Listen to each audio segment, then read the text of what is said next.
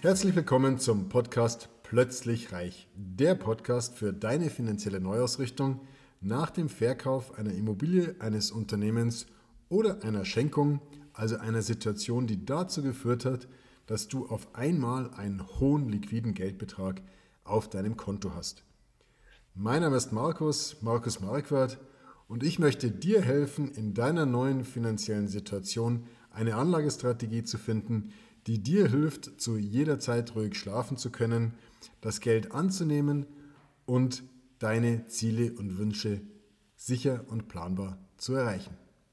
Ja, vor etwa fünf Jahren habe ich einen Anruf bekommen von einer jungen Frau, die mich anrief und sagte, Herr Marquardt, ich habe hier eine größere Schenkung bekommen. Es ging damals um eine Dreiviertelmillion Euro, 750.000 Euro.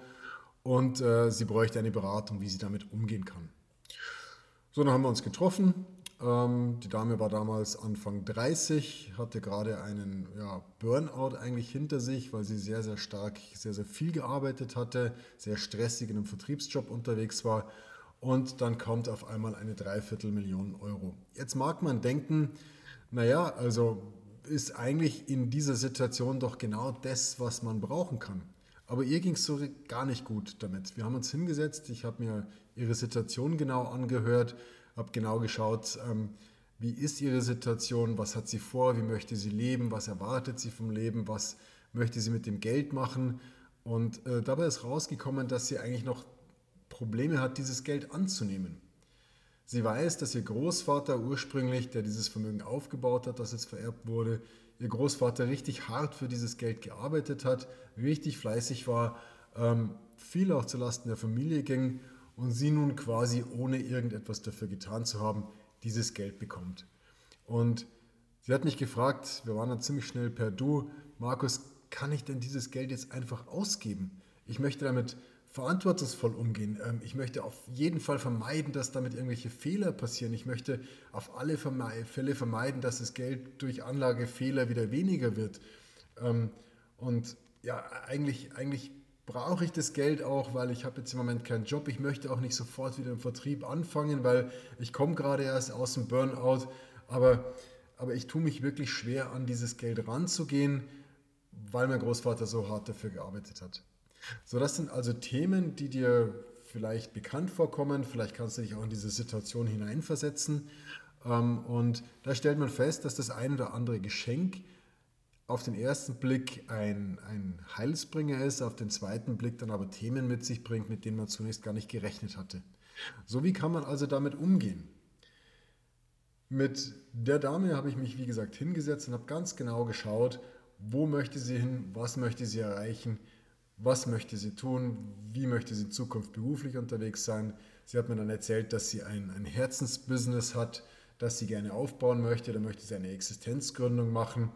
Und ähm, da käme ihr dieses Geld eigentlich sehr, sehr gelegen, weil sie einfach den Zeitraum überbrücken kann von heute, wo sie einfach noch kein Geld verdient, bis zu dem Zeitpunkt, wo sie dann aus der Existenzgründung tatsächlich ihr Geld verdient, ihren Lebensunterhalt verdient und sie bräuchte noch die ein oder andere Investition, die sie auch gerne aus diesem Kapital entnehmen würde.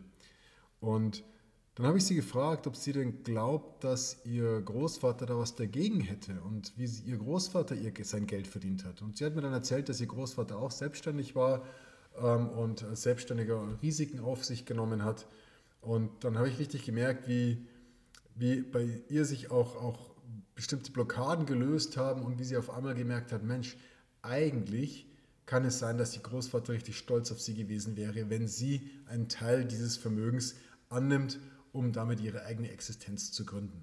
Das war aber nicht meine Leistung, sondern das war einfach durch die Fragen, die ich ihr gestellt habe, das, was aus ihr herausgesprudelt ist, das, was aus ihr gekommen ist, die Kenntnisse, Erkenntnisse, die sie selber gehabt hat. Und so muss man sich einfach mit, mit Erbschaften, mit Schenkungen auseinandersetzen, die man bekommt, die ja einfach, weil, ja, weil oftmals auch das Thema Tod, der Verlust eines geliebten Menschen damit verbunden ist. Ähm, und man bekommt Geld, für das man selber gar nichts getan hat. So ein bisschen schlechtes Gewissen drängt sich da oftmals auf. Man muss sich damit auseinandersetzen, aktiv auseinandersetzen. Und das gelingt einfach oftmals auch mit einem Coach, wie ich diese Rolle, die ich damals dann eingenommen hatte, ähm, sehr, sehr gut. Alleine tut man sich damit schwer. Deswegen ist meine Empfehlung, such dir einen Coach, wenn du in einer ähnlichen Situation bist.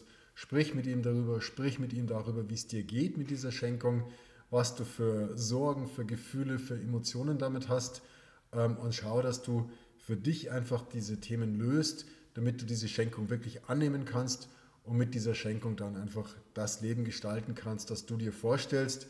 Und ich bin mir sicher, dass die Leute, die dir das, diesen Reichtum dann auch äh, zu verantworten haben, dass die dann sich äh, freuen, wenn du dieses Geld annehmen kannst und damit ein schönes Leben gestalten kannst. Übrigens, vor einem Jahr hatten wir dann äh, in einem unserer regulären äh, Jahresmeetings darüber gesprochen und ich habe gesagt, Mensch, wie geht es dir jetzt eigentlich damit? Kannst du dieses Geld mittlerweile annehmen? Ich merke, du, du, du sprichst viel, viel freier darüber. Und sie sagt, Markus, vielen Dank, du hast mir so einen riesengroßen Gefallen getan. Ich habe verstanden, wie ich mit diesem Geld umgehen kann.